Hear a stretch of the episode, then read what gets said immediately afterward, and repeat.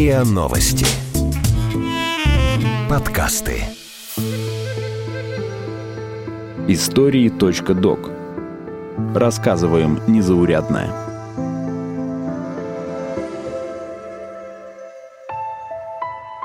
Сломанное детство. Как выживали дети репрессированных родителей. Эпизод подготовлен при поддержке Музея истории ГУЛАГа. Из письма Лидии Гильденбранд. Моя мать была арестована в 1924 году по делу церковник и осуждена на 10 лет тюремного заключения со строгой изоляцией. В настоящее время мать содержится в Костромской тюрьме. Мне 12 лет, я осталась совершенно одна без всяких средств к жизни и живу на иждивении у совершенно чужих людей, приютивших меня после ареста. Жить мне с каждым днем труднее и труднее. Мне надо учиться, средств у меня никаких нет, купить учебники и обувь я не в состоянии, и благодаря всему этому я продолжать учение не могу. Все это заставляет меня обратиться к вам с просьбой о пересмотре дела моей матери и ввиду ее болезни и моей одинокости заменить ей тюремное заключение ссылкой на поселение.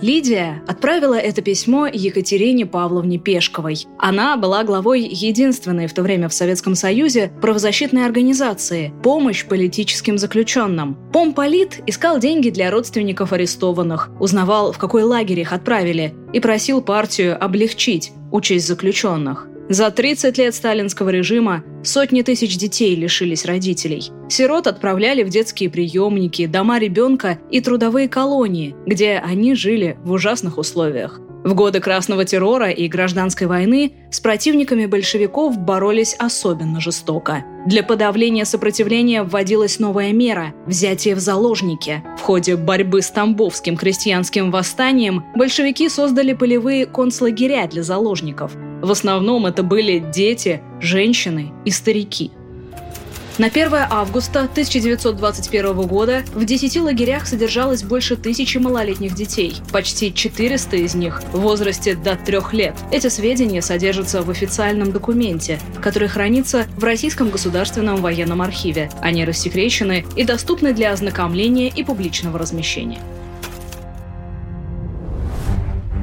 В 30-х годах полным ходом шла коллективизация и раскулачивание. Крестьян массово отправляли на специальные поселения. Они находились в отдаленных, необжитых уголках страны. Примерно за год туда поступило около двух миллионов человек. Так появился особый социальный слой – спецпоселенцы. Выселяли бесчеловечно. Семьи с детьми привозили в безлюдное место и оставляли на произвол судьбы. Счастливые обладатели орудий труда рыли землянки и пытались обжиться. Мужчин и подростков сразу отправляли на принудительные работы, в основном на лесозаготовки, сплав и строительство специальных поселков. Женщин с детьми расселяли в разоренных храмах, землянках и шалашах. Антисанитария и плохое питание приводили к эпидемиям.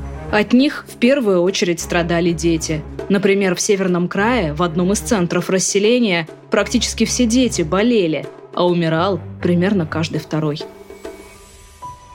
Из воспоминаний врача Центра спецпоселений в Магнитогорске. Когда проходишь по баракам, то всюду, на каждом шагу наталкиваешься на лежащих с поносами, корью, воспалением легких детей. Из разных углов доносится коклюшный кашель, лежат дети с желтухой, лежат и, несомненно, нераспознанные больные брюшным тифом как среди детей, так и взрослых. Остальные дети, шныряющие еще по нарам и проходам, в общей толкотне, в громадном большинстве резко исхудалые, без кровинки в лице ослабевшие, кандидаты на тяжелую инфекцию, а возможно и на скорую смерть.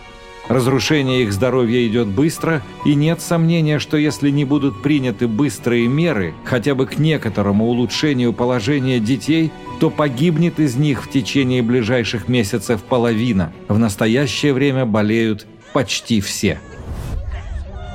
Поток спецпоселенцев не иссякал на протяжении всех лет сталинского режима. Всего за 23 года власть вынудила мигрировать почти 6 миллионов человек. Из них примерно треть – дети. Начиная с середины 30-х годов и до самой смерти Сталина число заключенных в лагерях росло. Среди них было много женщин. Соответственно, росло и количество детей-сирот. 15 августа 1937 года Народный комиссар внутренних дел Советского Союза Ежов подписал приказ о репрессировании жен изменников Родины. Женщин приговаривали к заключению в исправительные лагеря на срок от 5 до 8 лет. Детей, которым еще не исполнилось полтора года, осужденные матери могли взять с собой. Их селили в лагерном доме ребенка. Туда же попадали и дети, рожденные в лагере. Их выживание зависело от множества факторов. Отдаленность от места жительства, климат, отношения воспитателей и медсестер дома. Последний фактор зачастую играл главную роль в жизни ребенка. Плохой уход приводил к частым вспышкам эпидемий и высокой смертности.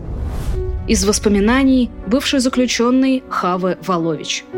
На группу из 17 детей полагалась одна няня. Ей нужно было убирать палату, одевать и мыть детей, кормить их, топить печи, ходить на всякие субботники в зоне и, главное, содержать палату в чистоте.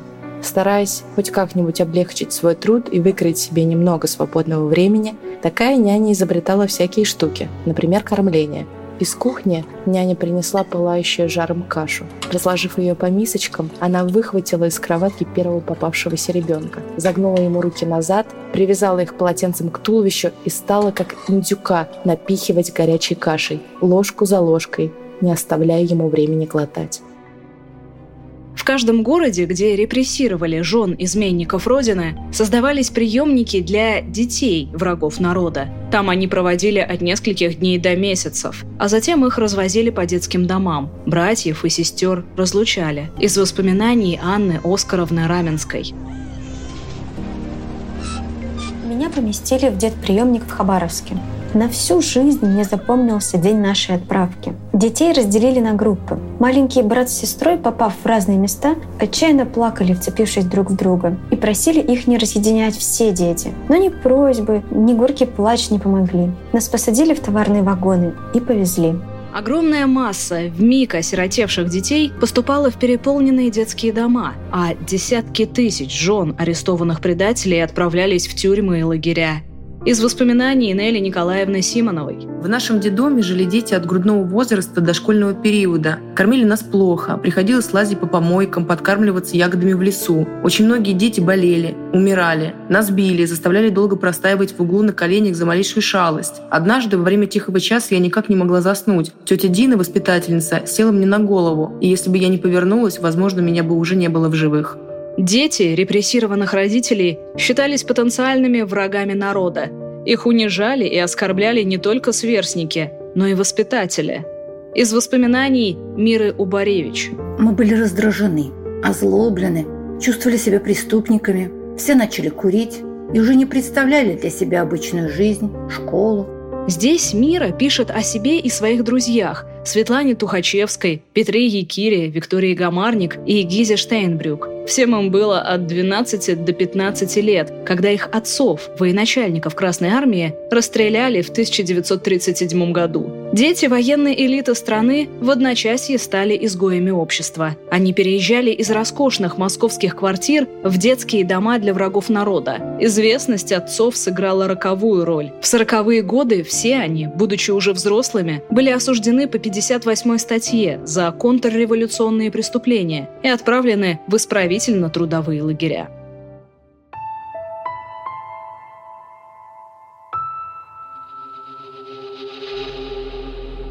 Из-за репрессий становилось все больше сирот, росла детская преступность, ужесточались карательные меры для несовершеннолетних преступников. 7 апреля 1935 года было принято постановление о мерах борьбы с преступностью среди несовершеннолетних. Теперь полная уголовная ответственность начиналась с 12 лет. Подростков отправляли в трудовые колонии. Несовершеннолетние, попавшие в ГУЛАГ, были особой группой заключенных. Их называли малолетками. Дети оказывались в лагерях лагерях по разным причинам. Кто-то собирал колоски на плохо убранном колхозном поле, кто-то воровал, а кто-то сбегал из дома для детей врагов народа. Во время войны в лагерь начали поступать целые партии детей за нарушение указа о самовольном уходе с работы на предприятиях военной промышленности. Они работали там вместо ушедших на фронт отцов. Не выдержав тяжелого труда, они сбегали к маме. За это их отправляли в лагерь на пять лет. Нередко малолетки оказывались в одной камере со взрослыми заключенными, которые мучили их и использовали для заработка. Из воспоминаний бывшего узника ГУЛАГа Льва Разгона. Они попадали в ад. В этом аду жались к тем, кто казался им более сильным – блатарям и блатаркам. На свеженьких накидывалась вся лагерная кодла. Бандитки продавали девочек шоферам, нарядчикам, комендантам, за пайку, за банку консервов – а то и самое ценное – за глоток водки. А перед тем, как продать девочку, ощупывали ее, как куру. За девственниц можно было брать больше. Мальчики становились шестерками у паханов. Они были слугами, бессловесными рабами, халуями, шутами, наложниками, всем кем угодно. Я видел юношей, подростков, главным образом из осколков. Так на Лубянке называли детей партийно-государственной элиты. Они умирали в полном сознании, и без малейших признаков страха перед наступающей смертью. Они были как столетние старики, уставшие от длинной жизни, и рассматривали смерть как отдых. Эти мальчики 17 лет уже так устали от арестов, обысков, допросов, этапов, голода, холода, непосильного труда. Они так от этого устали, что не боялись, что все кончится. Никаких попыток удержаться у этих мальчиков уже не было. И когда я впрыскивал камфору, то они мне совершенно спокойно говорили «Зачем? К утру я уже умру». Воспоминаний подростков, прошедших лагеря и колонии ГУЛАГа, очень мало. Между тем, таких детей десятки тысяч. В Советском Союзе был распространен лозунг «Спасибо товарищу Сталину за наше счастливое детство». Многие дети были его лишены.